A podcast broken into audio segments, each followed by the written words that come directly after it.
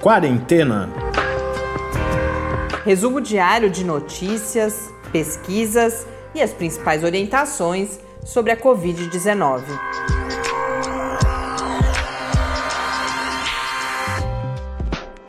Quarentena, dia 120. Olá, bem-vindos e bem-vindas a mais uma semana aqui no Quarentena, neste nosso centésimo, vigésimo encontro. Eu sou Mariana Petson. E eu sou Tarso Fabrício. Já começamos a semana com duas mensagens de ouvintes. A Débora Rocco, que é santista, como eu não sou, eu não nasci em Santos, mas vivi muitos anos em Santos e a gente já falou sobre isso aqui. Ela mandou notícias, disse que gostou muito das entrevistas que foram ao ar no final da semana passada e relata que em Santos a praia está lotada, que o único sinal que lembra a existência da pandemia é o uso de máscaras, mas sequer o distanciamento físico na areia, por exemplo, está sendo respeitado. Grande abraço, Débora. Obrigada pelas notícias. Bom saber que gostou das entrevistas. Eu, particularmente, achei essas duas bastante ricas em informação e promotoras de reflexão. E escreveu para a gente também a Janice, que trabalha na Unesp FM, falando inclusive em divulgação do podcast na rádio. Ficamos muito felizes e honrados com seu contato também, Janice. Os números de hoje aqui no Brasil são de 1.884.967 casos, com 72.833 mortes por Covid-19, o que traz um acréscimo de 733 pessoas com morte registrada no Brasil por Covid-19 nas últimas 24 horas. No mundo, segundo a Organização Mundial da Saúde, são 12.768.307 casos. Na John Hopkins, este número já é de 12.995.037 casos, com 570.435 mortes por Covid-19. Eu faço daqui a pouco um comentário sobre a situação aqui no Brasil, até inclusive a Organização Mundial da Saúde comentou, não especificamente, mas a uhum. partir de uma fala sobre Estados Unidos e Brasil, que são os dois países com maior número de casos e de mortes, fez um comentário. Mas antes disso, Tarso traz algumas notas. As primeiras vêm do Rio Grande do Sul. É o número de casos de Covid-19 registrado, adivinha onde? Em frigoríficos, no Rio Grande do Sul. Teve um aumento de 40% em menos de um mês. De acordo com o Ministério Público do Trabalho, é, mais de 6 mil trabalhadores já foram confirmados com a doença. Cinco funcionários e outras 12 pessoas que tiveram contato com trabalhadores de frigoríficos foram vítimas da doença já. É, e uma outra notícia que vem do Rio Grande do Sul é da Universidade Federal do Rio Grande do Sul, que fez um estudo que prevê que o pico de Covid-19 na cidade de Porto Alegre deve acontecer em agosto, alcançando 27 mil casos. Atualmente, a cidade registra cerca de 4 mil casos. Então, dá para perceber o tamanho da, da, da, previsão de crescimento que eles estão esperando aí é, até agosto, que é quando eles acreditam que vai se dar o pico da doença na cidade. É, o foco está, nesse momento, principalmente no sul do país, mas não só também tem a questão de interiorização aqui em São Paulo e em outros uhum. estados. Eu já falo um pouco sobre essa heterogeneidade, cada vez mais isso tem sido evidenciado nas entrevistas dos especialistas, essa situação em que temos várias pandemias aqui no país. Mas antes disso, do sul para o nordeste, temos notícias também de Salvador. É, não é uma notícia muito feliz de Salvador, que hoje o prefeito da cidade anunciou que provavelmente o carnaval de 2021 vai ser cancelado ou adiado para o final de 2021. É a única esperança que resta para ele, segundo afirmou né, o Antônio Carlos Magalhães Neto, que é o prefeito, é que existisse uma vacina até novembro para que fosse possível pensar numa estratégia de imunização que desse tempo de até o carnaval é, ter um número grande de pessoas imunizadas. A gente sabe que isso é um sonho, infelizmente, então muito provavelmente não teremos carnaval em Salvador em 2021, na data certa do carnaval, né, em fevereiro. Esse, essa festa vai ficar para o final do ano. Apesar da Rússia ou ter tido algum anúncio de vacina hoje da Rússia, não me não olhei atentamente, acabei de lembrar que eu, eu pensei em trazer isso para comentar hoje, mas não, amanhã a gente estuda, e se for o caso traz aqui. Mas esse anúncio é completamente infundado, uhum. é uma pesquisa que até o professor Bernardino, em um dos grupos em que a gente conversa bastante, trouxe a informação de que é uma pesquisa que está ainda em fase 2, muito provavelmente, é aquele tipo de anúncio muito mais direcionado a marketing, a mercado acionário, uma série de outras coisas do que fundado na realidade. Aproveitando que eu falei do professor Bernardino, nós vamos fazer uma mudança na participação do professor Bernardino aqui no podcast. Ninguém precisa ficar triste, eu sei que ele tem vários fãs aqui uhum. entre os nossos ouvintes. A gente tem recebido esse tipo de depoimento, a gente também é fã da contribuição que ele pode trazer para a gente, veio trazendo ao longo de todas essas semanas mas a gente acha que essas perguntas mais diretas, mais simples sobre e fragmentadas sobre aspectos muito específicos do vírus, da pandemia, do tratamento, que em grande medida a gente já respondeu boa parte delas e a gente quer garantir um espaço para uma cada vez a gente já vinha fazendo questões a ele um pouco mais, mais complexas, complexas né? com diferentes aspectos a serem abordados. Então a gente vai concentrar essa participação a partir de agora na sexta-feira. Nós vamos acompanhar o andamento das notícias ao longo da semana, conversar com o professor Bernardino sempre no final da semana e trazer essa contribuição com um pouco mais de tempo de conversa, inclusive às sextas-feiras. Então, inclusive, se vocês tiverem sugestões de tema, dúvidas, podem escrever para a gente que a gente agenda a conversa sobre esse tema específico com o professor Bernardino. Então, hoje não teremos pela primeira vez o quadro diário. Quando eu falava da situação aqui no Brasil, justamente hoje a gente ouvia isso na televisão, uma, vi uma matéria, algumas matérias falando nessa heterogeneidade. A gente viu inclusive o professor Pedro Halal, que é reitor da Universidade Federal de Pelotas e liderou a EpiCovid, aquela pesquisa, grande pesquisa em todo o país, é, por amostragem, com testagem das pessoas.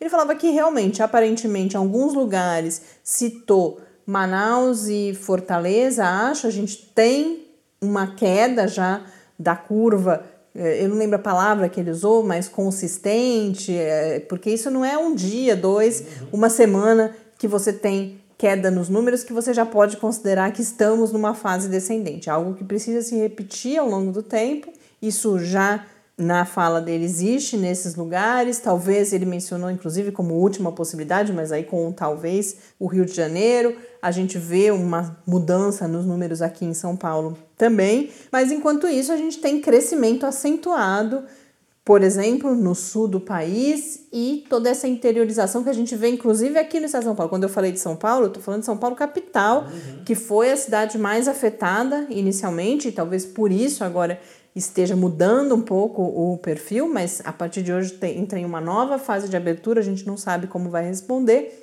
E esse, essa é a segunda parte do comentário que eu queria fazer. Começam a surgir notícias, não só aqui no Brasil, mas aqui no Brasil, no fim de semana, a gente teve a publicação de um texto do biólogo Fernando Reinach, que escreve no Estadão, se eu não me engano, falando que alguns estudos indicam que aquele limite da imunidade agora começou a ser chamada de imunidade comunitária aqui no Brasil. Não sei porque a imunidade de rebanho mudou de nome, não sei se é uma questão técnica ou, se é só uma questão de linguagem, porque realmente imunidade de rebanho é, é bastante feio, né? Então, hoje, nesse outro texto da Folha, por exemplo, falava-se imunidade comunitária.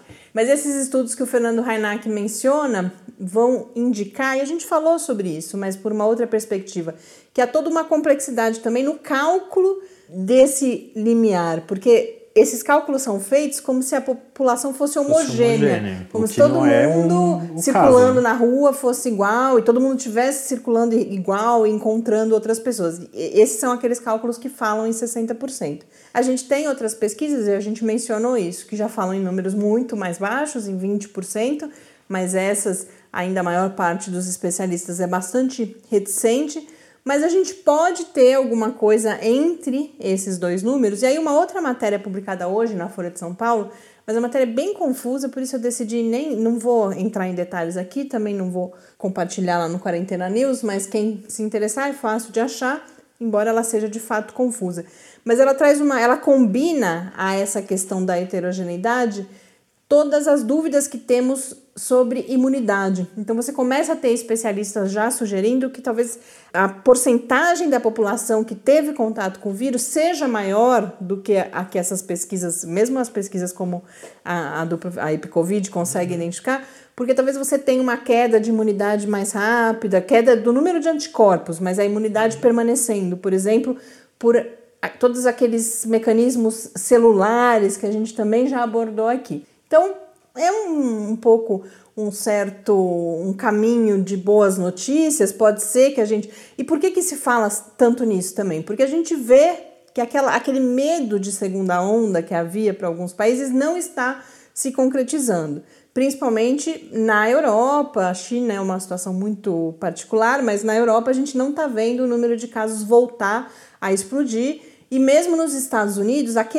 embora a gente tenha, enquanto nação, um crescimento, uma situação preocupante de novo nos Estados Unidos, os estados mais afetados, apesar de iniciarem algumas ações de reabertura, também não estão vendo ainda essa segunda onda. Então, por causa de tudo isso, está se tentando entender o que está acontecendo. Imagina-se que pode ser que tenhamos algum grau já de controle pelo número de pessoas infectadas. Agora, duas informações fundamentais da gente levar em consideração. A gente está falando de algum grau de controle em países com uma situação completamente diferente da que nós estamos vivendo aqui no Brasil. Nós ainda, mesmo nesses lugares, fora Manaus, que é uma situação muito específica, e Fortaleza, que você começa a ter de fato uma curva descendente em outros lugares, como São Paulo, na melhor das hipóteses, tem um platô e um platô alto. Nós estamos falando para o Brasil ainda de 40 mil, cerca de 40 mil novos casos por dia e mais de mil mortes por dia. Então não é Muito uma alto, situação né? controlada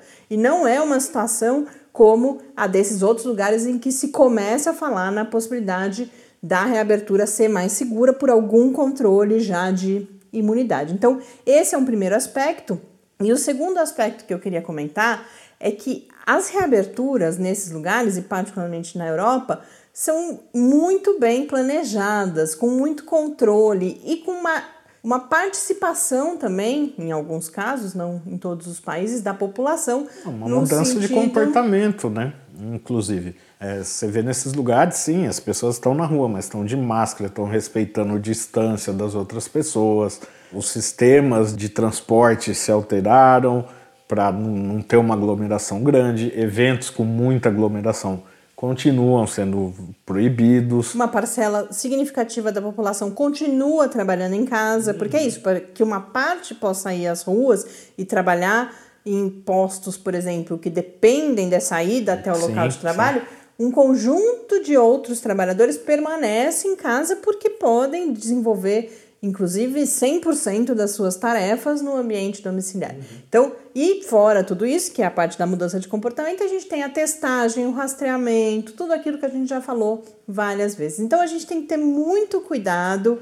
É claro que a gente fica nasce aí uma esperança de que a pandemia tenha um curso um pouco melhor do que o, o pensado até agora, mas também não estamos falando de amanhã nem do mês que vem. A gente está falando de ano que vem mesmo, né? Também é uma coisa da vacina, é esse horizonte que a gente tem que pôr para a gente. E além disso, aqui no Brasil, estamos num momento anterior a esse momento de algum controle, e mesmo quando chegarmos a essa curva descendente firme, perene, ainda não temos aqui nem a mudança comportamental nem as políticas públicas exigidas para que esse controle possa acontecer com segurança. Vocês lembram é, quem os poucos que devem nos acompanhar desde os primeiros programas, hoje eu lembrei disso. O quanto eu fiquei falando da eu fui cautelosa com a questão das máscaras lá no início, e um dos argumentos que eu trazia, além da gente ainda não ter naquele momento a clareza da importância das máscaras que a gente tem hoje,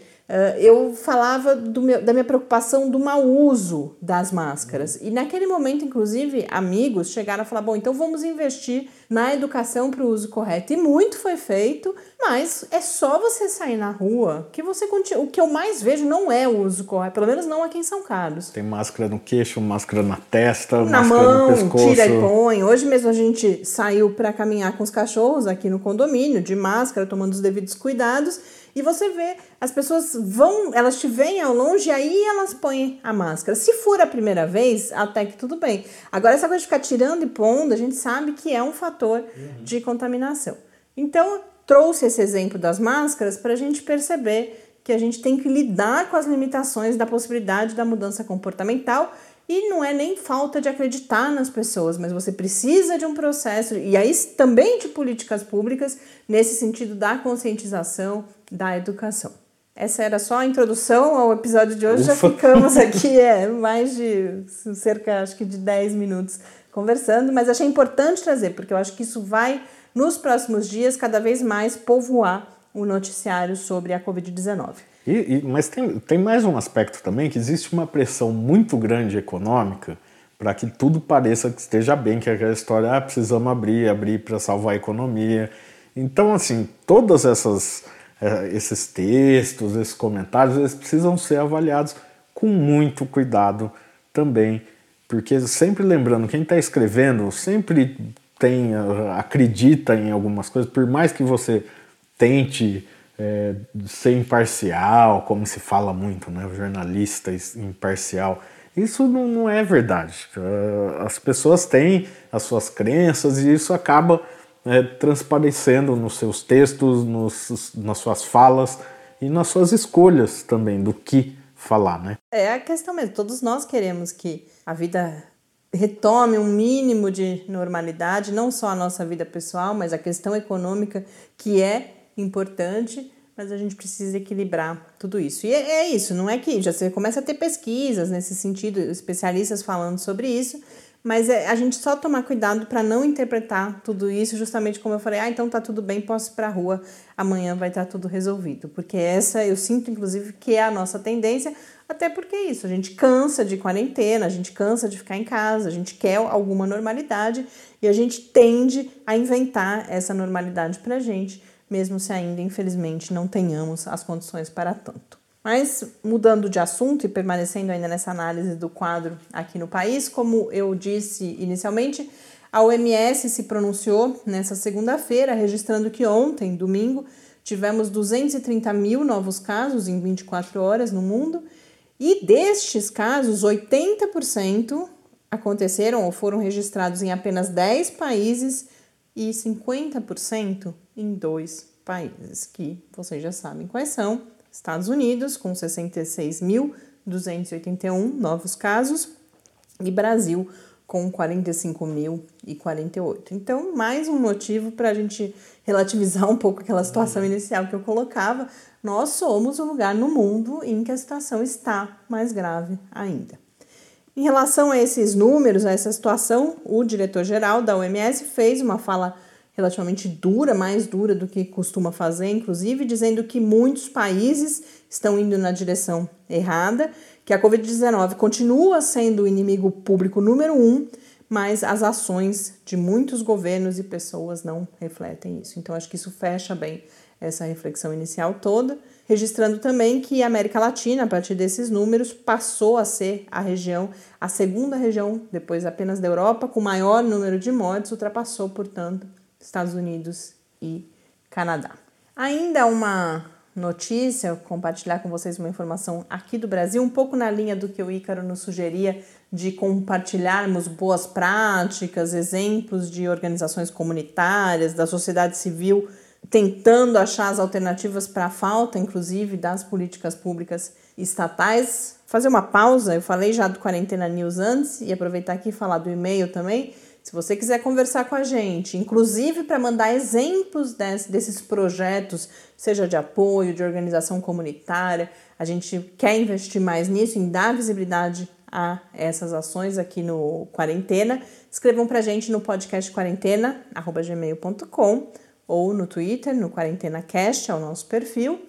E Quarentena News é a área no site do nosso laboratório, o Lab, onde nós compartilhamos diariamente as principais notícias, textos, inclusive artigos científicos sobre os quais falamos aqui no podcast. Essa área fica em www.lab, com i no final,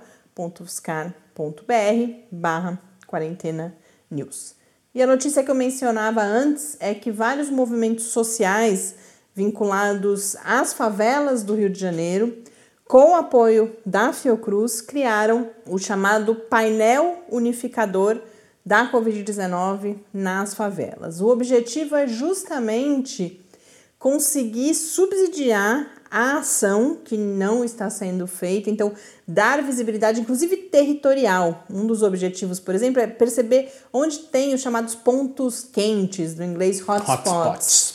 aonde que começa a ter um, um grupo ali de casos que é preciso prestar atenção, uhum. que a gente tem em várias comunidades, e não só no Rio de Janeiro, a gente tem o exemplo aqui de Paraisópolis, que a gente sempre fala, você, a comunidade se organizou, você tem os, eu não lembro o termo que eles usam, mas uma espécie é, de fiscais, fiscal né? de Acho rua que, que vai fiscal de verificar essa situação e vai dar apoio às famílias também. Então esse, esse quadro ajuda. Embora nesse esse painel unificador estamos falando do Rio de Janeiro. E esse painel ele é construído, ele tem um, deve ser o mesmo tipo de software, o mesmo esqueleto aí do painel da John Hopkins, uhum. curiosamente, a estética é exatamente a mesma. E eles contabilizam os casos, não só os casos confirmados, mas colocam casos também a partir dos relatos dos próprios moradores, relatos desses fiscais, ou o nome que eles tenham nas diferentes comunidades, notícias de jornal e aí também as estatísticas oficiais. Então, eles têm os casos prováveis a partir dessas fontes, os casos confirmados e as mortes. E a partir disso, podem, agora a partir dessa compilação, ganha-se uma ferramenta a mais para o acompanhamento e a tomada de decisão sobre a pandemia nas favelas do Rio. No momento em que eu olhei, hoje no final da tarde, eram 4.233 casos confirmados nas diferentes comunidades com 641 mortes. Isso é dividido, inclusive, a gente consegue perceber aonde a situação é mais grave. Falar um pouco de pesquisa, de ciência. Hoje a agência FAPESP divulgou um estudo bastante interessante realizado por pesquisadores da Unicamp. Eu vou falar bem brevemente porque eu quero esse é um que eu quero muito tentar entrevistar pela diversidade. Eu fui, o Tati tinha me falado dessa notícia mais cedo, parece medo, fácil. Eu falei da... com medo. é, porque parece fácil de interpretar. O que que começar a contar para vocês? Eles identificaram que o vírus é capaz de infectar as células adiposas, ou seja, as células, células de, gordura. de gordura, os adipócitos é o nome oficial deles e se manter ali dentro. E isso poderia explicar a maior vulnerabilidade junto com outros fatores, as comorbidades associadas à obesidade, mas poderia ajudar a entender por que, você tem uma prevalência maior de casos graves em pessoas obesas. E uma outra coisa que eles identificaram é que essa, o que eles chamam, entre aspas, eles colocam na matéria, uma dominação das células eh, adiposas, ela é favorecida quando há o um envelhecimento celular. Esse é um estudo todo feito in vitro. Eles usaram radiação UV para simular esse processo de envelhecimento e aí a carga viral nessas células foi ainda maior. Então, por isso, poderia explicar também a associação com o envelhecimento. Thais falou, com medo, a gente começou um regime hoje, pois então é. a gente vai emagrecer, a gente não, não vai depois, ter mais Depois de ler a notícia, eu comecei a fazer dieta, fiz mais exercício. É, tá. A gente já tinha programado o início da dieta para hoje, mas eu realmente achei que ele estava mais motivado do que ele estaria normalmente.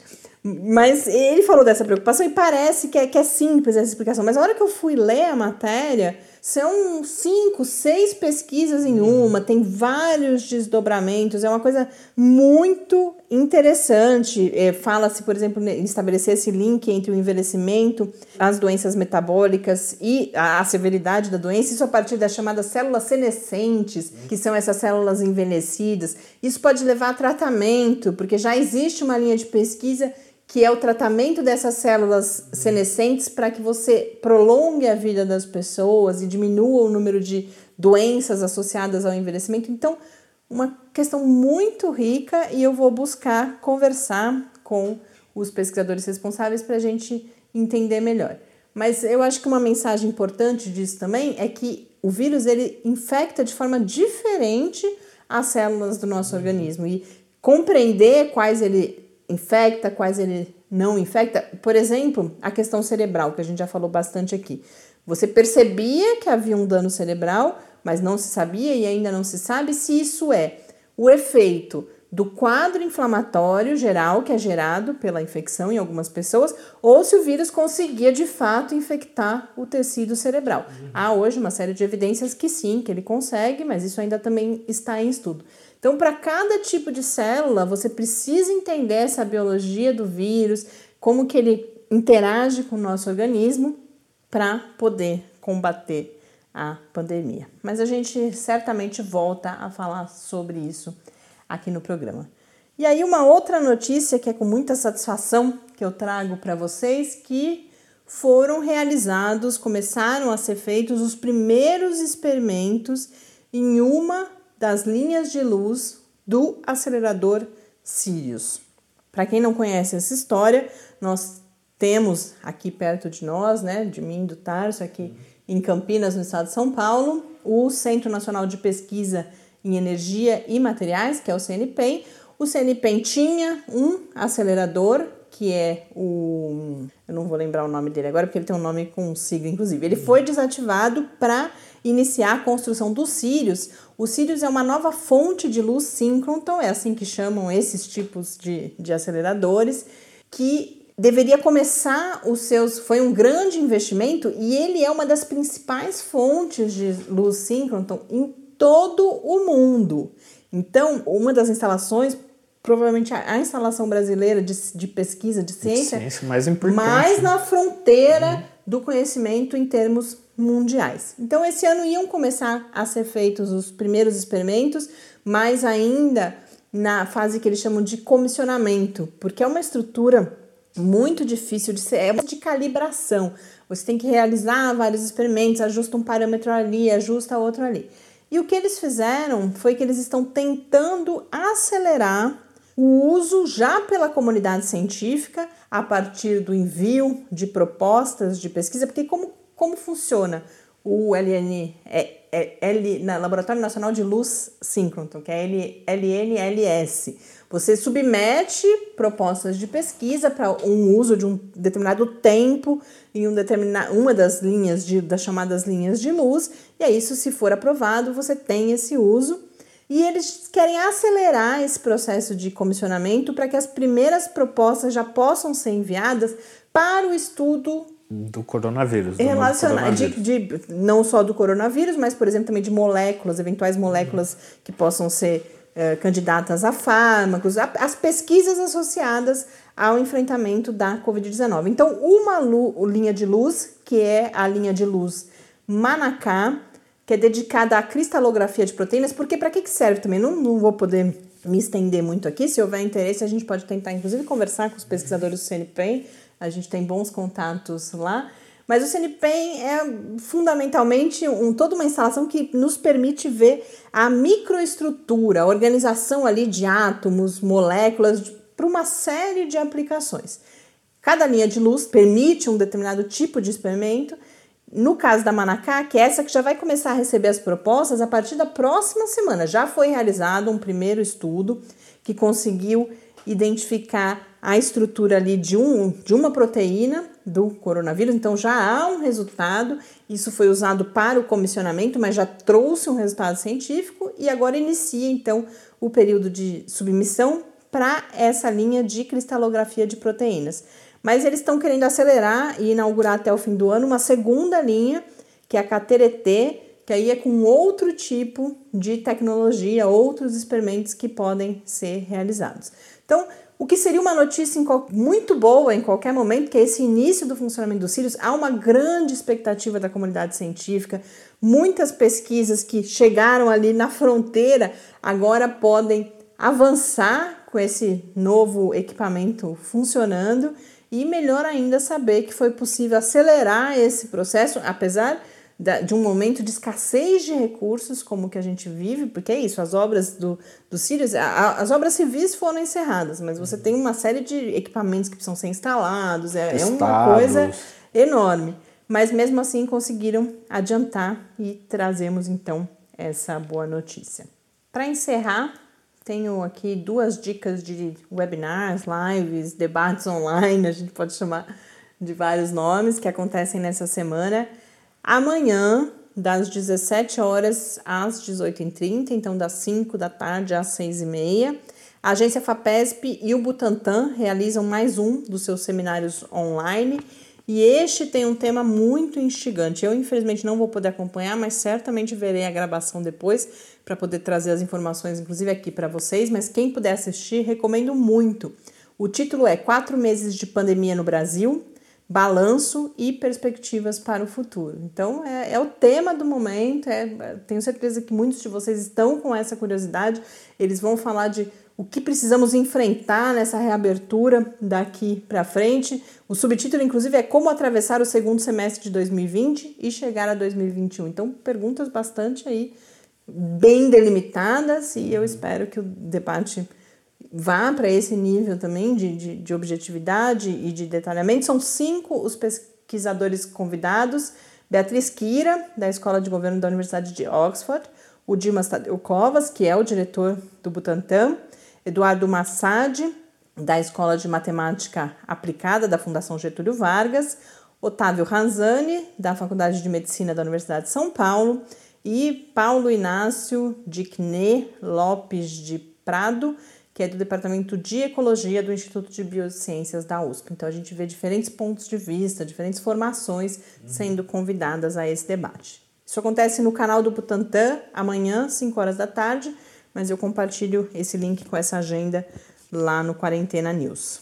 E nós temos a nossa próxima live, não lembro se cheguei a adiantar o uhum, tema aqui, ah, só o tema. você me instigou a isso, mas agora compartilho as nossas convidadas muito especiais Nessa sexta-feira agora, seis e meia da tarde, eu converso com a Letícia Oliveira, que é pesquisadora da área de neurofisiologia da Universidade Federal Fluminense, no Rio, e a Márcia Barbosa, física da Universidade Federal do Rio Grande do Sul, elas que estão envolvidas, e a Márcia Barbosa é uma referência não só no Brasil, mas no mundo, em relação a questões de gênero na ciência. E o que a gente conversa na live, vamos falar sobre isso, sobre a presença ou a ausência, em muitos casos, das mulheres na ciência, sobre representatividade, sobre desigualdade, discriminação, assédio, mas especificamente falaremos da situação das mulheres pesquisadoras na Covid-19, porque nós já temos vários dados mostrando que o impacto do trabalho em casa,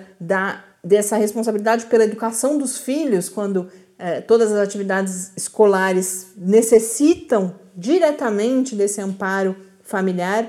Então, conversaremos sobre isso nessa sexta-feira, às seis e meia da tarde, em mais um encontro do Projeto Quarentena ao Vivo. Conto mais do que nunca com a presença de vocês lá. Com isso, a gente encerra esse nosso primeiro encontro da semana. Um grande abraço e até amanhã. Até amanhã e fique em casa. Quarentena é uma realização do Laboratório Aberto de Interatividade para Disseminação do Conhecimento Científico e Tecnológico da Universidade Federal de São Carlos, o LAB da UFSCar, do Centro de Desenvolvimento de Materiais Funcionais, CDMF, e do Centro de Inovação em Novas Energias, o CINE.